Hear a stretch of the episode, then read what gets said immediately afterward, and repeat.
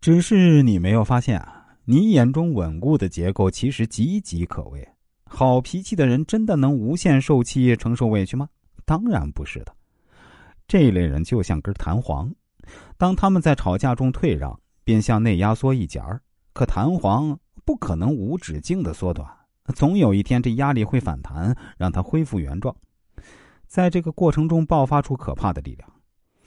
从目前你老公的表现来看啊，他已经处于爆发的边缘。那如果你继续压迫他，那只会适得其反。你不是不懂这个道理，而是你做惯了占上风的人，生怕家庭内部的主导权颠倒过来后啊，自己像过去的老公一样受委屈。可是夫妻关系不是只有一种模式，不是非得东风压倒西风，也可以形成一种爱意的良性循环。例如，你的老公愿意在吵架中低头，接着就该你退让一步啊，提供价值情绪，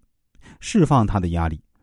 其实啊。如果要从我的老本行，也就是从纯粹的易经理论方面来分析呢，两个脾气不一样的男人和女人啊，不见得就完全过不下去。只要用心经营，做到相互体谅，让整个家庭达到阴阳协调的状态，你们的婚姻照样能够长久维持。当然，如果严格按照易经的理论，其实，在我们中国的传统社会里啊，所谓的阴阳协调，其实还是要偏向于阴。要有意的对阳稍作妥协的，也就是女性要稍微多牺牲一些，而成就家里的丈夫，虽然现在很多女性很难接受这一点，但真正如果要在一个家庭财运旺盛、和睦协调，是真的要女性多做出一些让步。比如在古时候，一个家庭的经济状况有限的情况下，家里只能买一件像样一点的衣服，应该让谁穿的体面一点呢？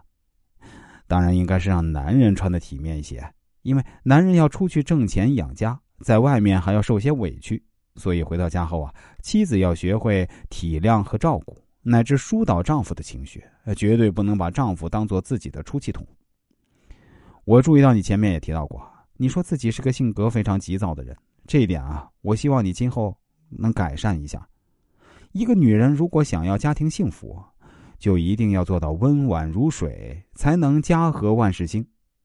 虽然现在很多女权主义者不喜欢听这样的言论，但确实是符合易经本意的，也是符合社会现实的。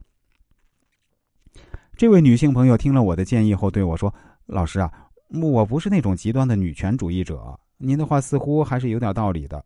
我确实要认真反思一下自己，争取做到更好吧。”